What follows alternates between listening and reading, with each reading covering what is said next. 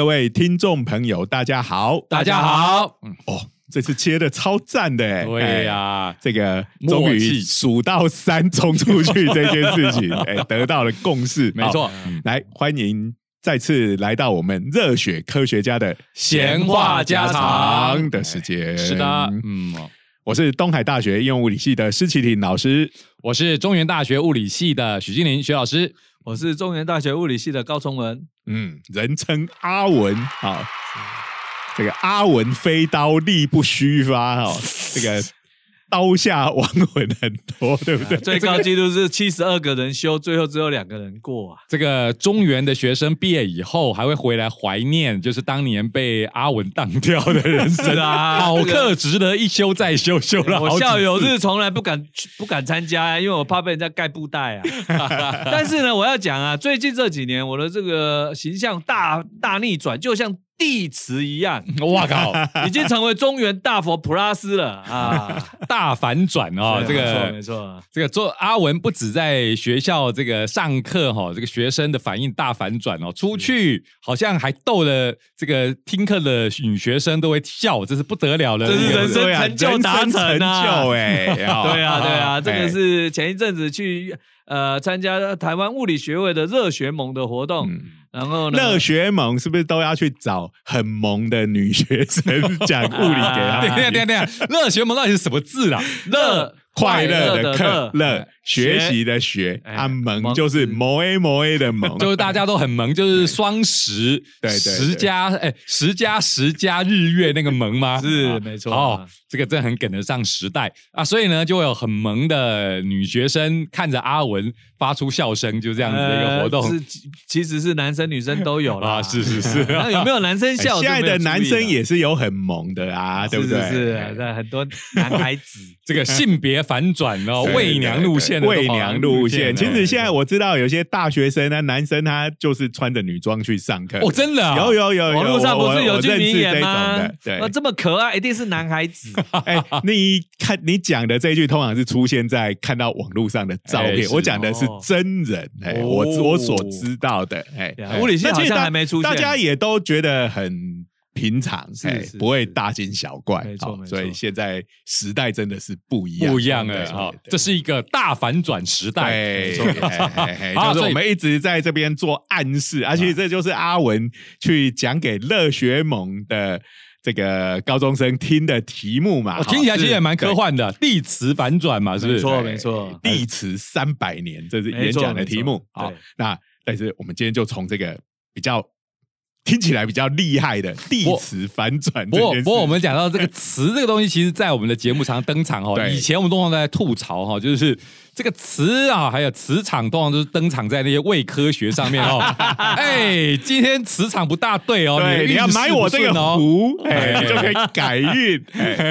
我们都忍不住吐槽，你整天就在磁里头了啊，就有地磁啊。最早的磁就是我们发现地磁吧，哎。嗯，大概那最近其实常常有这个新闻或者科学的报道，就是说，哎，最近看到地磁逐渐减弱的这个迹象，那就有可能地磁会翻转。哎，这个我们很难想象，哎，这个我们从小学的时候一开始学磁性，就是先学什么指南针、指北针的，有没有？嗯，那总觉得，哎，地磁反正就是指着那个方向嘛，没错。那，哎。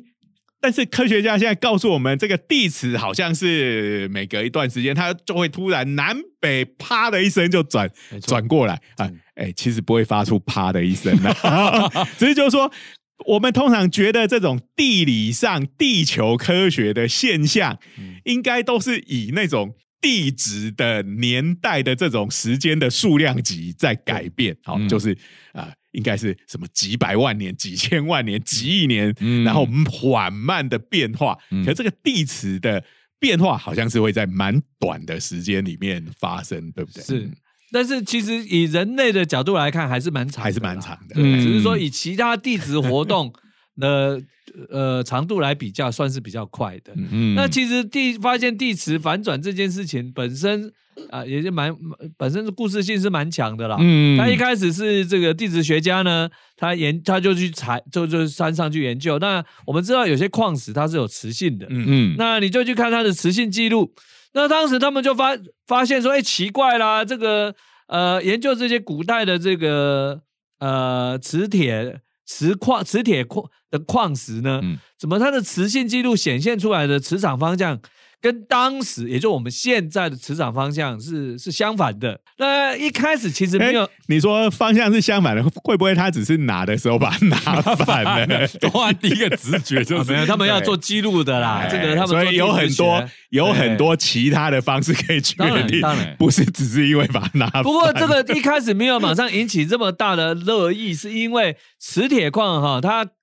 跟地磁之间的这个是不是？因为它可能内部本来就有一些磁性，然后呢，它这个加上地磁的方向，嗯啊，形成磁化的方向，嗯，所以其实当时也有一些人就说啊，这可能是当时它形成的环境啊比较复杂啦，嗯啊，这个那个的啦，所以并没有马上引起热议啦，嗯，大概就会说。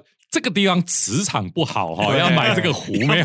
只要买这个壶 就是没有啦，不会有这种伪科学跑出来。那这个当然就是要大规模，然后长时间的去每一个不同的地方去做研究。然后还有一个很重要的是，你要能够判断出那个磁铁矿啊，它磁化的时间，因为磁这些磁铁矿有有是这种不同的种类的，有的是它可能是这种岩浆慢慢冷却下来的，那冷却能。岩浆冷却下来的时候呢，它我们今天知道，它要在特定温度以下才会有磁性，啊，那叫居里温度。那所以呢，在它温度这种叫火成岩嘛，你浓浆、岩浆这个冷却的时候，到了那个温度的时候，呃，地磁的方向啊。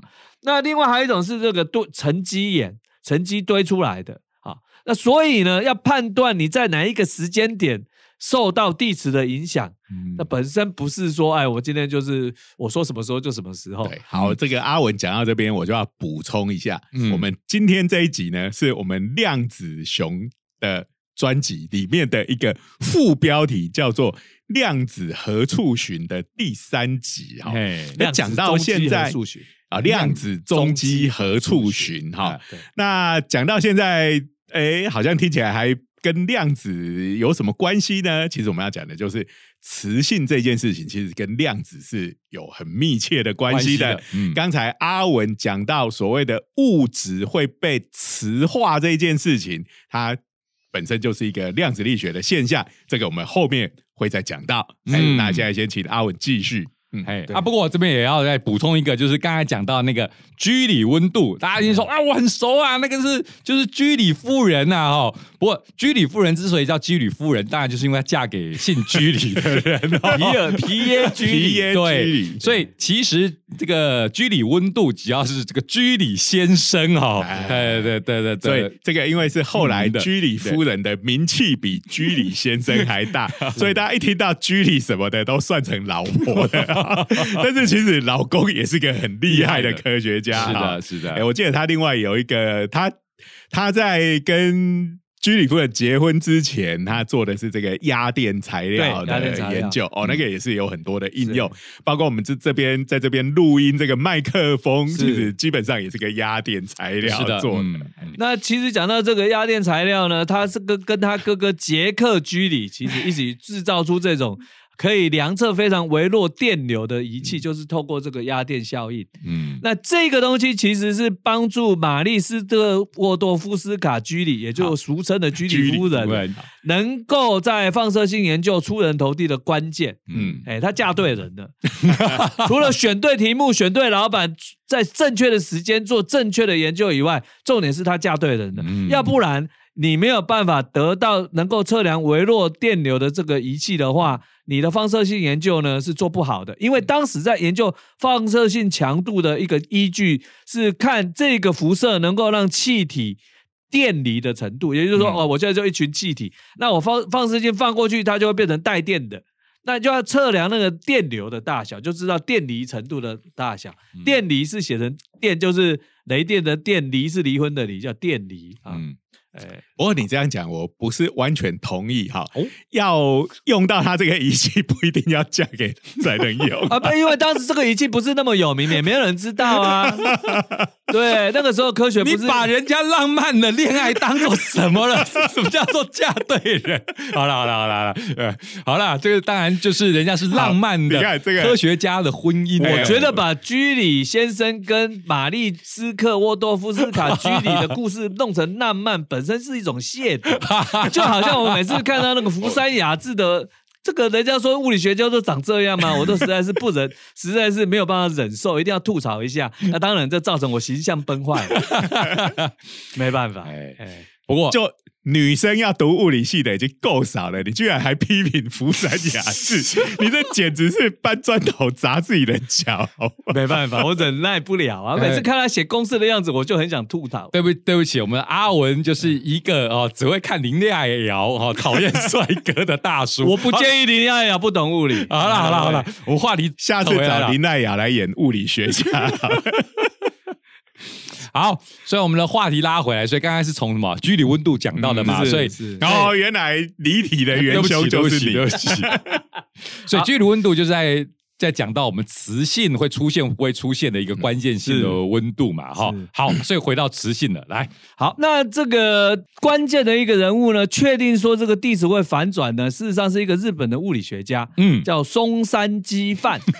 我去演讲的时候，大家听到这个名字就笑出来，我当时觉得说为什么有什么好笑？后来人家跟我讲说，哦，不是海南鸡饭，松山鸡饭还不止，我我我老家在彰化，我们家附近就有一家很有名的。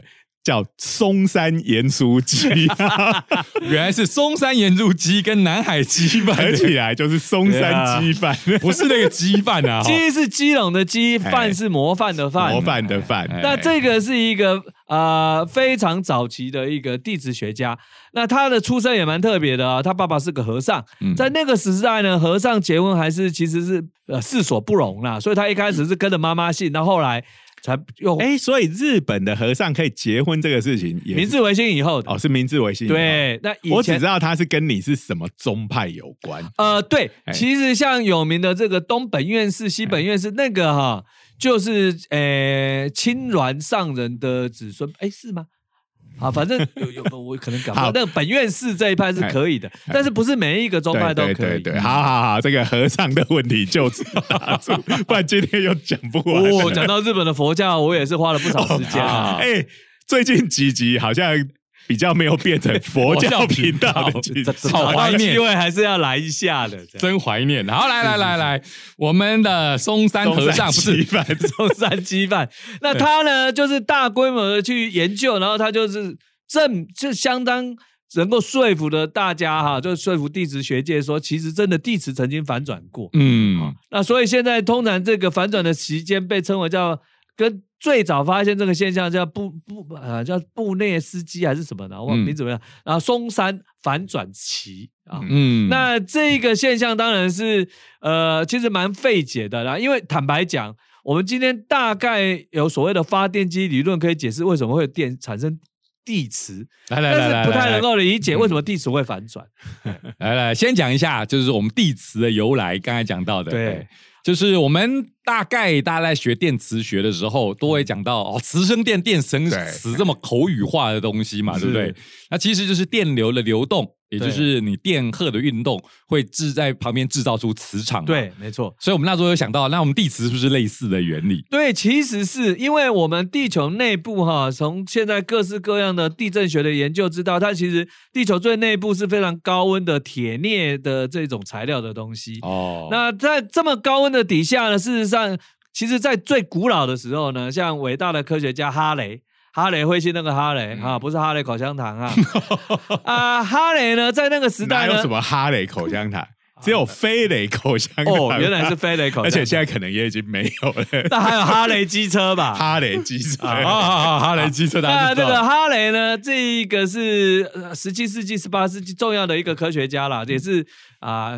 说服牛顿，牛顿的好朋友，对他不是牛顿，好 牛顿是没有牛牛顿没朋友，对，是哈雷是用尽各种方法呢劝诱他出版他的杰作，他好像还帮他出钱，对不对？对，而且很悲惨的是呢，他出了钱之后，本来是希望当时的皇家学会买单，但是皇家学会没有买单，因为当时皇家学会的主席把所有钱都下去出版一本叫《鱼鱼类图鉴》的书，结果那本书大滞销，所以最后皇家学会就把很多卖不出去的鱼类图鉴拿给哈雷抵债。真是太悲惨！不，这还不够悲惨。哈雷本来是有钱人家的小孩，他年轻的时候有钱到可以去这个南大西洋去观察倾向，所以是有钱到爆。可是呢，那个时候呢，他爸被坏女人骗了，被骗婚，最后消失失踪了。所以呢，其实哈雷就没钱了。那没钱的时候，本来希望以前出的钱可以回本，没有想到没有回本，却拿到了。很多很多本鱼类图鉴，真的是蛮凄惨的。对不起，那他出了牛顿的，就是那一本原理嘛？没错，没错。有没有卖？啊，原理看的人没有多少人啊。而且他是出钱，他没有那个是哦，所以他是注印跟在印佛经里，哎，有一点啦。对，但你也知道牛顿是非常小气。我想，其实如果以现在来看，我也是觉得。鱼类图鉴应该是会卖的比原理好，还是以前的人不重视这个小朋友的教育哈？现在鱼类图鉴应该卖给那个小学生家长，应该加减可以卖。皇家学会只卖给学者啦，对呀，研究鱼类的学者应该没有太多。好，我们回来了。对，哈雷在曾经在十七世纪末的时候呢，他就是到处去量那个，你知道磁磁场的方向其实随着位置不同是会不一样的，所以他他就这个。用皇家海军的船呢，哦，开到南纬到南纬五十几度的地方，那很很很难的啊哈。然后到北纬五十几度的地方去做这个地磁这个磁角的这个等磁等磁倾线的啊等磁偏角图。我们应该也是小学的时候学的吧？是，就是有磁偏角对，跟磁倾角。磁偏角是指你的。呃，磁体磁石的方，这磁针的方向跟地理北极的之间的夹角，嗯，对。那磁倾角是你跟你这个水平，呃，跟铅直线的夹角，嗯，对。这个导航上非常重要，对，没错。搞错地方。那我怎么会讲到这个？哦，我要讲的是哈雷曾经设想呢，嗯，地球里面是空的，啊，里面摆一颗大磁铁，所以这个产生出地磁。那当然，我们今天知道这个。这个当然不是事实嘛，嗯，那可是呢，呃，所以磁铁的磁地磁的来源呢，其实是到十九世纪末二十世纪初才慢慢啊，电磁学成熟以后才大家大概猜想说，哦，因为在地球内部它这个是液态的电浆体，所以形成大量的电流，那这个电流呢就产生磁场，然后磁磁再反馈成电，然后电再成磁，所以那可是呢。呃，行星里面来讲哈，我们举例来讲，像水星、金星、火、地球、火星这四颗是硬壳的这个行星呢，只有水星跟地球是有磁场。嗯嗯，那火星后面那几颗是气体行星嘛哈，这个土星、木星、天王、海王，那这几个气体行星呢都有很强的磁场。那科学家现在相信啊，这个磁场来源其实不太一样。那水星的磁场哈很特别，因为从水星的大小去估量。它那个磁场太强了，所以其实这这个行星的磁场本来就是行星科学里面一个蛮重要的议题啦。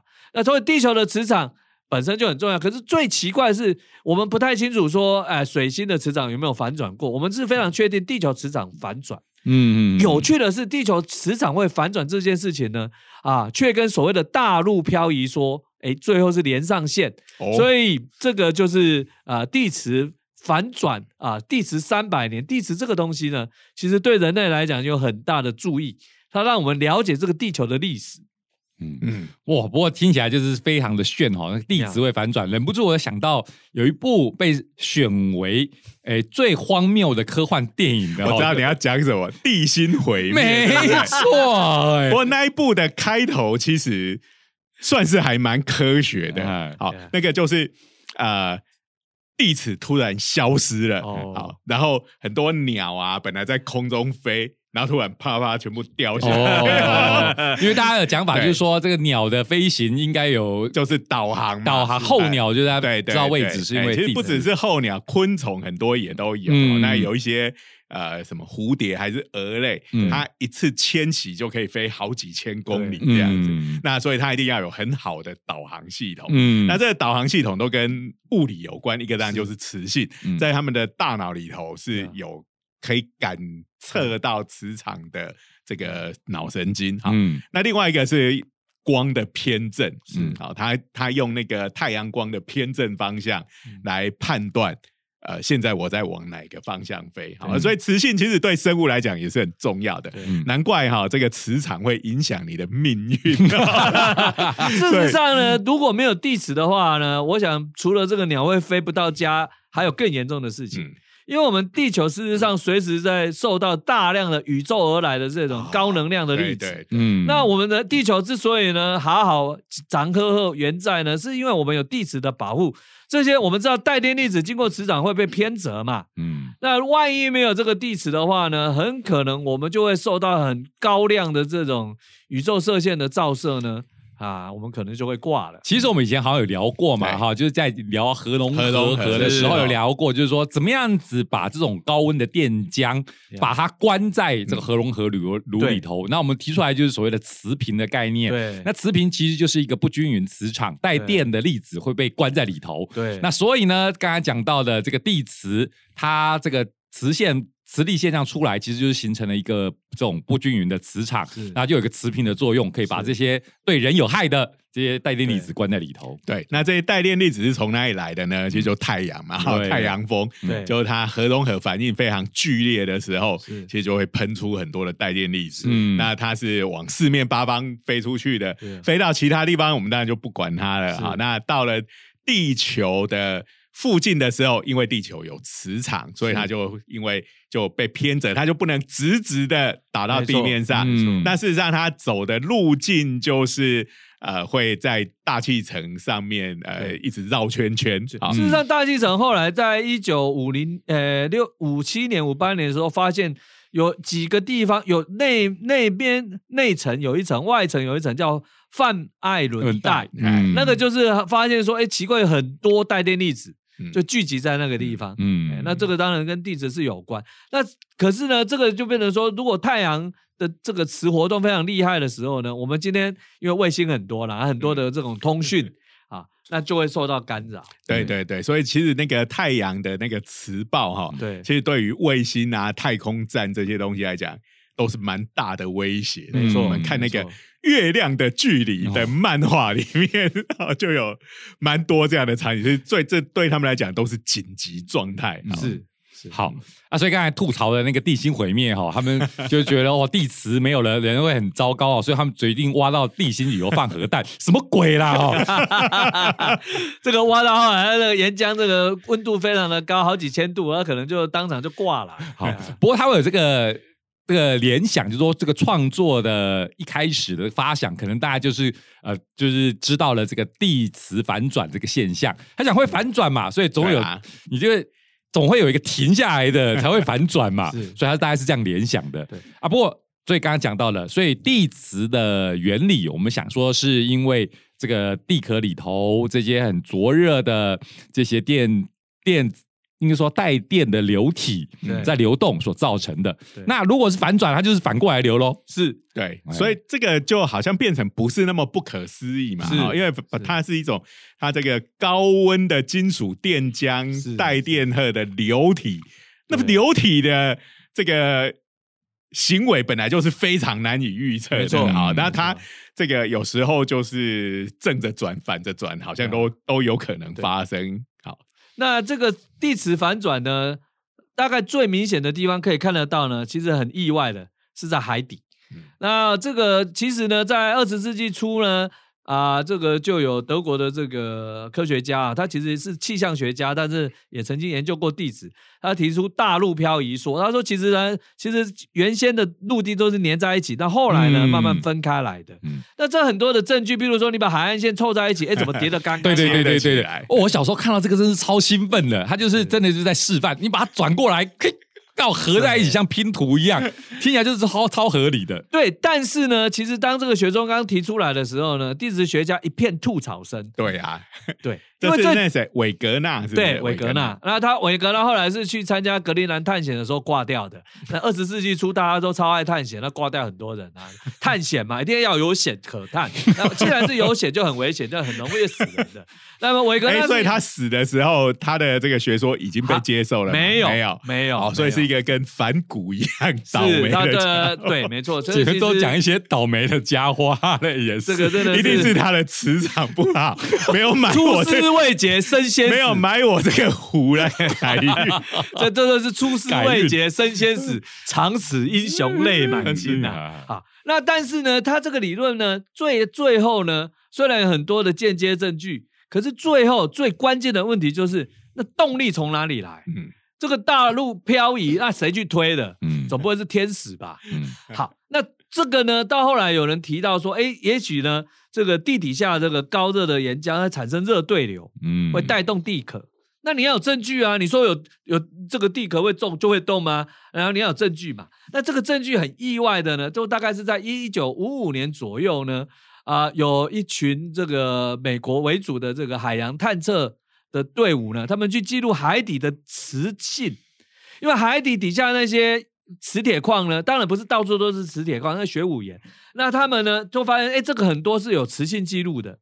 然后他们赫然发现，哎，这个磁性记录很诡异，哎，它像斑马线一样，先正的，反的，再过来又正的，又反的。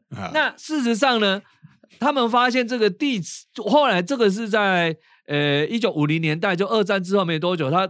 大家因为二战的时候，大家这个很研努力在研究地这个声呐嘛，因为这个军事用途。那后来就发现，哎，声呐开始拿来探测这个地底下的这个地形。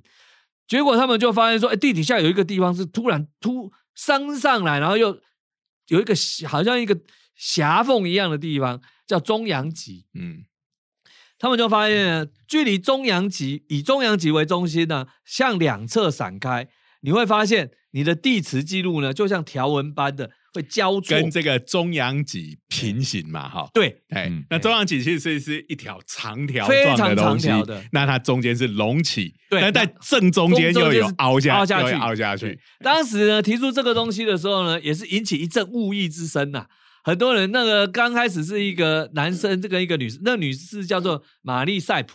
然后那玛丽塞普跟他的合作伙伴呢讲这件事情的时候呢。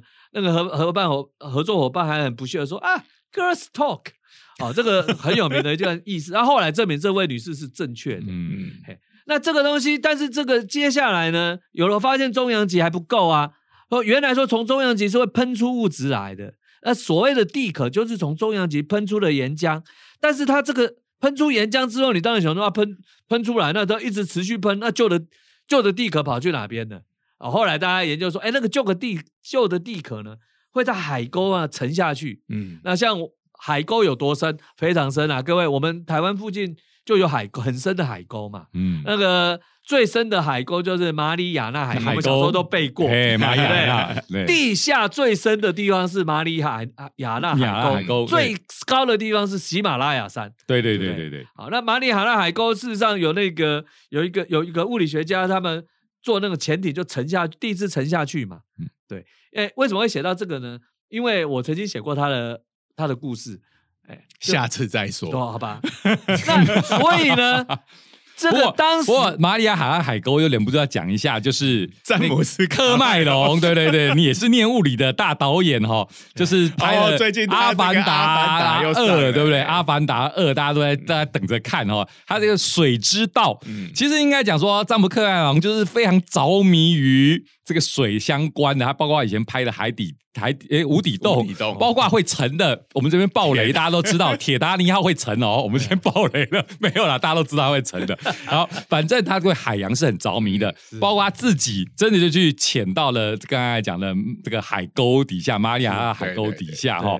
哦，真的是呃，真的真的是一个哎，物理出身的大导演呢，难怪电电影里头拍这么多跟物有关、还没挂掉的探险家。对对对对，好好，所以刚才这个马里亚海沟，来来来，继续继续。那所以呢，这个就是他们后来呢，这个是一个剑，就是当时地质学重镇的剑桥大学啊，那就有一个年轻的研究生跟他老板就是说，哎，提出来就是说，他这个呢，呃，交互。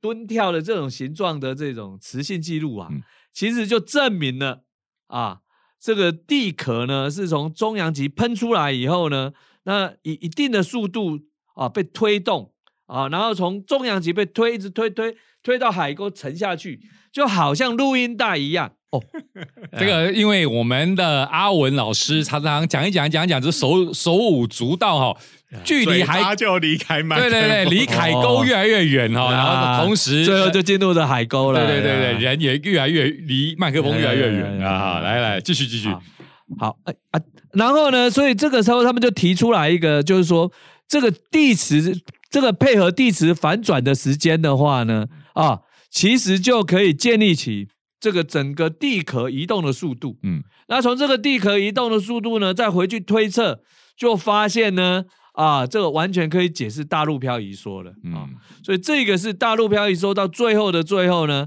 啊，被地质学界呢广泛的接受，啊，那当然这个牵扯到什么板块结构啦，哈，等等，但是最重要的还是海底扩张学说，所以大概是这个样子，哈，其实。应该是大家中学有学过的啊，就是哎，我们上面有个硬的地壳嘛，它底下是岩浆，是软的，是热的。但是呢，因为这这个大板块会动，所以两个板块互相远离的时候，中间就被拉出一个破掉的一条立刻，就就中间空隙出现了，然后。里面的岩浆就一直冒出来，是是。那冒出来当然就堆积在上面，就会凸起来，就是我们看到的中央脊。是。但是呢，这个中这个拉开的地方，其实板块还是一直在远离，所以一直分开。但是中间的岩浆又一直冒出来，所以就制造出新的海底的地壳这样子。那在这个过程中呢，呃，它那个。海底那个地壳就会被往两边拉开嘛？那它从岩浆，因为我们知道这个岩浆里头有包含这些磁性物质，但是磁性这种东西在高温底下是不能存在的啊，它会乱掉。各位其实可以试试看，你拿一个磁铁用火把它烧一烧，就是刚才 讲到的居里温度。超过居里温度，通常你用火烧一烧，它磁性会消失，但是等它在冷却下来之后。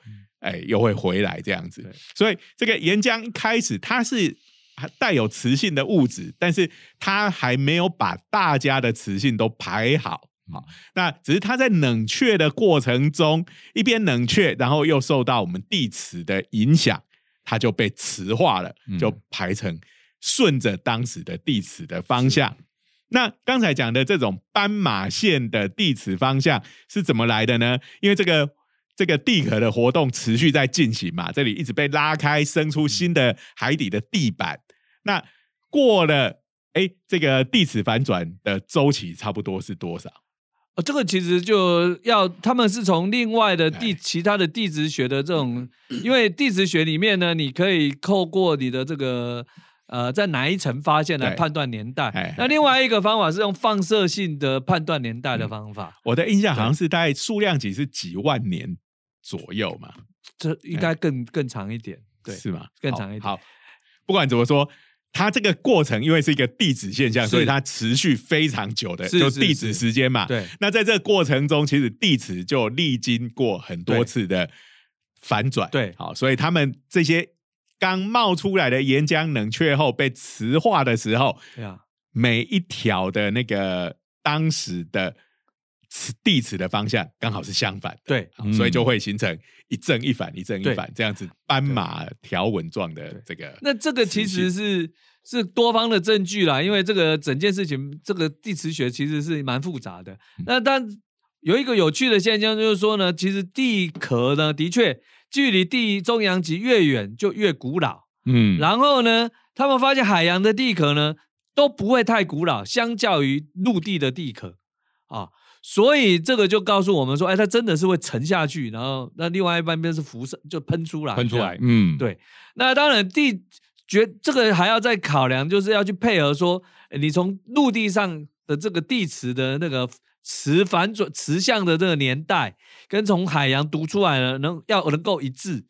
那这个其实是后来到了一九六零年代、七零年代，更多的数据出来之后呢。哦，就证实真的是可以吻合的，所以这其实不是一件相当容，这个是相当艰庞大的工作。对，好，所以从我们说刚才讲到了这个松山鸡饭，对，它应该是 一九二零年代 是对那时候开始有这这方面的观察，没错，对，然后到现在差不多搞清楚了，我们这是地磁反转。不过刚才有聊到哈。这个地磁是来自于所谓的电生磁，但是呢，刚才又讲到磁性物质，或者说我们平时日常生活会接接触到的，一个是拿一个磁铁，磁铁，你看里头真的有电流在流动吗？应该不是嘛，对不对？所以它其实是另外一个来源嘛。终于要进入我们量子的主题，就是物质在没有带电的流体的流动的时候，嗯，那为什么会有磁性呢？嗯。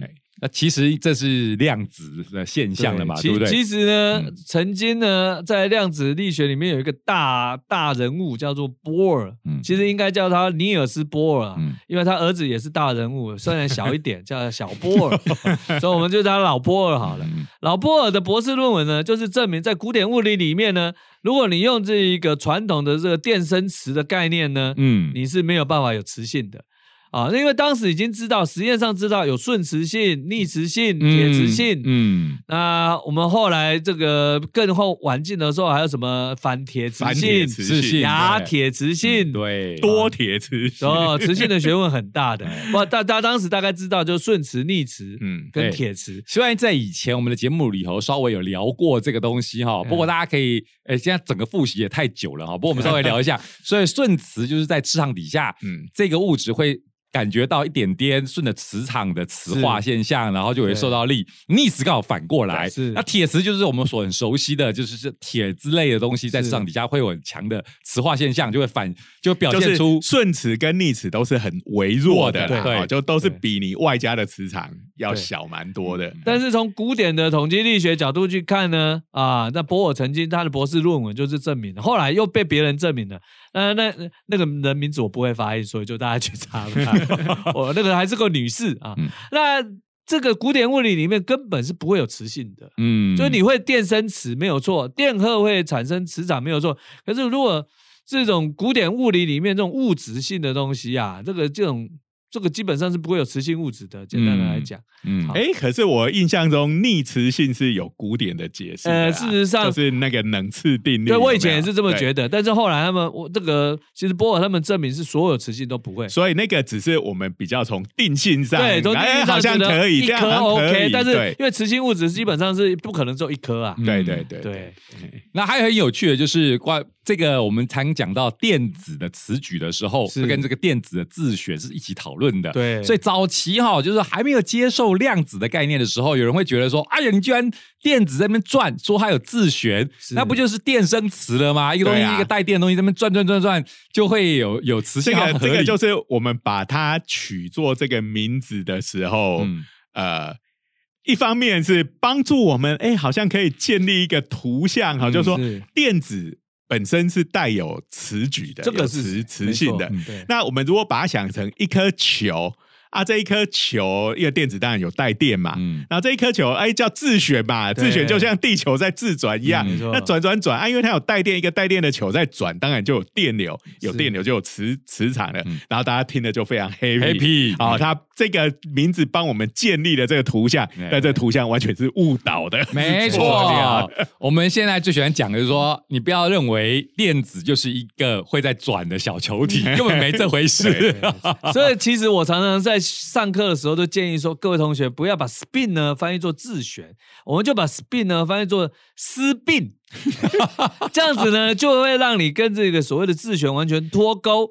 我说这个是哈啊，实在是不得已的。为什么呢？因为呢，spin 这个东西呢，事实上呃，虽然在很多层次上的确看起来像是一个东西自转。可是呢，它有很多，它有一些特性告诉你，它绝对不是。因为第一，电子的话，从我们的量子物理的角度来讲，它根本没有大小。嗯。那第二呢，当年提出这个字这种概念的两个荷兰研究生呢，其实曾经把论文寄去给当时的电电动力学大师罗伦兹看，罗伦兹说。嗯，我算了一下，这个自旋的速度大概比光速还快。那再者还有一个，我还记得说，他们就觉得要把这个论文撤销，结果他们老师说，Alan Fest 的就说，就说，哎，反正你们只是两个菜鸟研究生，就算错了也没有人会在乎嘛，没有东西可以损失啊 呀。这个故事，这个故事为什么我们这一代人都知道呢？我们要归功于我们当时用的量子物理的课本，叫 Iceberg。很奇怪的是，这本书似乎。已经销声匿迹了，不知道为什么啊。好，对啊，所以总之，这个电子自学，我们现在。不会哦，说它是真的一个小球在那边转哦，因为这个是违反量子的概念的。可是呢，我们会说它就是天生就是有这样的性质，对，天生就是有角动量。我我觉得要内禀，要要特别提到为什么它不是古典的，我们可以想象的，就是一般的东西呢，你转三百六十度会怎么样？嗯，回到原处，什么就等于没转嘛，对不对？我们常常讲，你会发现口语里面大家讲哇，这个人前后态度疲变，对不对？哇，他转了三百六十度，我每次听到就冷笑了。没有因为这个东西就是，反正大家用久了就用混了。应该你要讲一百八十度，可是大家可能觉得两个一百八十度更酷，所以说每次 哇，这三百六十度转变，我每次听真的只能冷笑。不过，如果他是物理出身的人的话，他的意思是。它是费米子，它转三百六十度 会产生一个负号，那就 OK 了。那这件事情呢，是实验上真的可以做的。我们以后就要讲，它简直像是个转了三百六十度的费米子一样，那就对了。这句话就可以成立。那这个效应听不懂，这是超物理宅的梗。对啊，这个效应是真实被验证出来，它就是通过。一个两两束电子束，一个有经过磁场，一个没有，然后你就会发现这个效用等于是等于是转三百六十度，那它的确会产生干涉条纹的，所以那个负号是真实的，嗯。啊，负号是真实的，所以所以由此可知，当年提出这个概念的人呢，他说电子有第四个自由度，这个人叫做包利，叫乌尔夫康包利。那各位知道乌尔夫康是天才嘛？莫莫扎特就叫乌尔夫康莫扎特，所以包利也是天才。我说，哎，我你不是接下来就要讲疾风之狼？以恒勇传说当然是要讲，但是你再一讲，我就接不下去了。我破了你的梗，没错，因为我看你一副已经要讲到别的地方去，露出眼睛，露出凶光了吗？啊！好，所以拉回来，所以刚刚讲到哈，这个我们还是好像要强调，这都是量子。所以刚才讲到的，像这个自旋，我们说哦，它反映到古典的概念的时候，它就有自旋角动量。可这个角动量是量子化的，超神奇的。就就是说，再回头一下下讲一下，就是说，呃。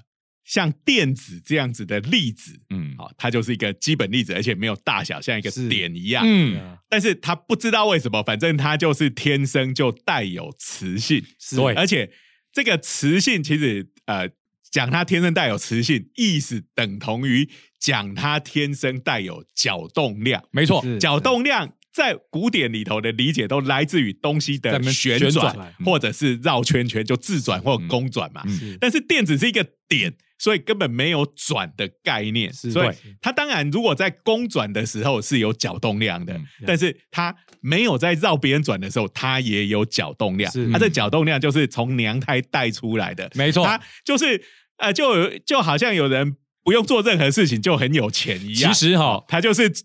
不用转，他也有。有人不必找干爹，就有有钱的爹。其实很多学生都不能接受这件事情，说老师，你这什么叫做内禀？就是天生具有。我说你可以接受东西天生就有质量，你可以接受电荷就是天生就有电荷。你为什么不能接受它天生就是有这磁矩跟角动量？应该跟他讲说，难道你不能接受我天生就是有内禀的桀骜不驯吗？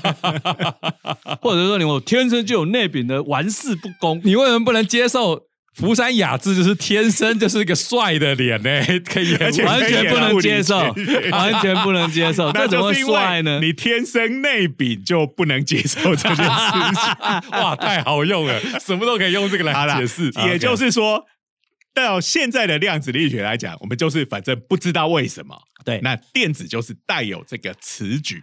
呃，这个角动量，稍微小小吐槽一下。事实上，我们今天知道是为什么会有自选，但是这要讲到所谓罗伦之群。要讲到量子场论，这个呢，就请大家呢，念了物理系继续念物理研究所，念物理博士班，然后来修我的量子场论的课，以后就会跟福山雅治一样帅，不会，并不会。好，那我们刚才讲到了，就是电子它天生具有的这个磁矩，然后这个的延伸就是我们的磁性物质的由来了嘛，对不对？它这个电子啊，再搭配上其他的粒子啊，然后还有在轨道上运行啊，这些东西就是构成了我们现在磁性。的由来，然后我们说，我们现在感谢你有现在有大容量的这个硬碟可以用，都要感谢我们对这些磁性的了解。对对对，所以我们今天量子合助寻就是，哎，的确你用到了磁性这些相关的所有的科技，而且它是巨观的，对，它没有很，它不是。小到非常小，嗯，它也不是要超低温，我们日常生活都看得到的量子现象。其实这个磁性就是一个代表，量子就在你身边。是，对，所以就是这些物质啊，因为电子带有磁性嘛，那所有的东西都有电子嘛，所以物质有磁性就不奇怪嘛。那至于为什么有的像磁铁一样，它磁性可以这么强呢？这当然就是跟这个物质里头它们的这个，我们把每个原子当成一个小小的。磁铁啊，那他们磁铁跟磁铁之间的交互作用的形式不一样哈。有的人就是有的物质，它们的磁性就是有很强烈的，我希望跟我的隔壁同一个方向。嗯，这个就是在社会压力很大的，这个叫基本材料里面。好，那有一些是哎，大家你怎样我才不管你，各行其事。好，那这种的话啊，当然外面的磁场，比如说地磁一进来的话啊。也会影响这些小磁铁，让它排一下。嗯，但是在我们刚才讲那种社会规范很强的地方，哦，你旁边只要一个人北极指向北极，它立刻会像这个传染病一样，啪啪啪，整个都变成大家都同一个方向。那因为大家都变同一个方向之后，自己所排成的这个形状。自己就有很强的磁性，所以这时候即使我把外界外加的磁场拿掉，它还是能维持这个磁性。那这个就所谓的铁磁性物质了。嗯，哎，对，所以呃，这个都是来自于量子的现象。是，嗯，好。所以我们呃今天就再次讲到了身边的量子，对对对对。然后不意外的就是前情提要又比这个正式的内容还要多 哦。前面讲地磁讲的超开心的，但是地磁基本上是一种用古典物理就可以解释的东西啊，所以它是一个很复杂的流体力学加上电磁学的问题。是是。所以现在好像还是没有一个很。明确又简单又漂亮的地址的理论，是它有一个就是发电机理论，是现在是可以做非常详尽的计算，但是呢，呃，到底能不能预测呢？这个还是蛮争论的啦，对，哎，这个其实跟就流体力学本身就很复杂，是现在很多都还是只能用模拟来做，而且地球这么大颗啊，对呀，啊，所以其实这中间还有很多待解决的问题，哈。不过今天的重点就是要跟大家看，大家讲的是这个我们日常生活中用到的很多磁性物质，对，它们的根源其实是量子力学，对，没有量子力学，我们根本没有办法了解。它们是怎么运作的？没有量子力学就没有低潮了。没错，大家的硬碟就没办法用了，然后磁性也到处。都在，所以也不要拜怨埋怨，说我今天运气不好，就是旁边的磁场不好，磁场就是一直存在的了没？哎，我们的节目是不是要开始来卖 开运磁环？对对对对对，量子开运磁环，搞不好会卖哦，就不用看国科会的脸色啦。哇靠，那我们就发了。好啊，在那一天到来之前，我们还是还是要感谢谢国科会，国科会，请国科会对我们的支持。好。今天的我们的节目就到这边，好，那欢迎各位订阅我们的 YouTube 频道“热血科学家”的长话短说，按赞、分享、开启小铃铛，然后下周也请继续收听我们热血科学家的闲话家常，拜拜，拜拜。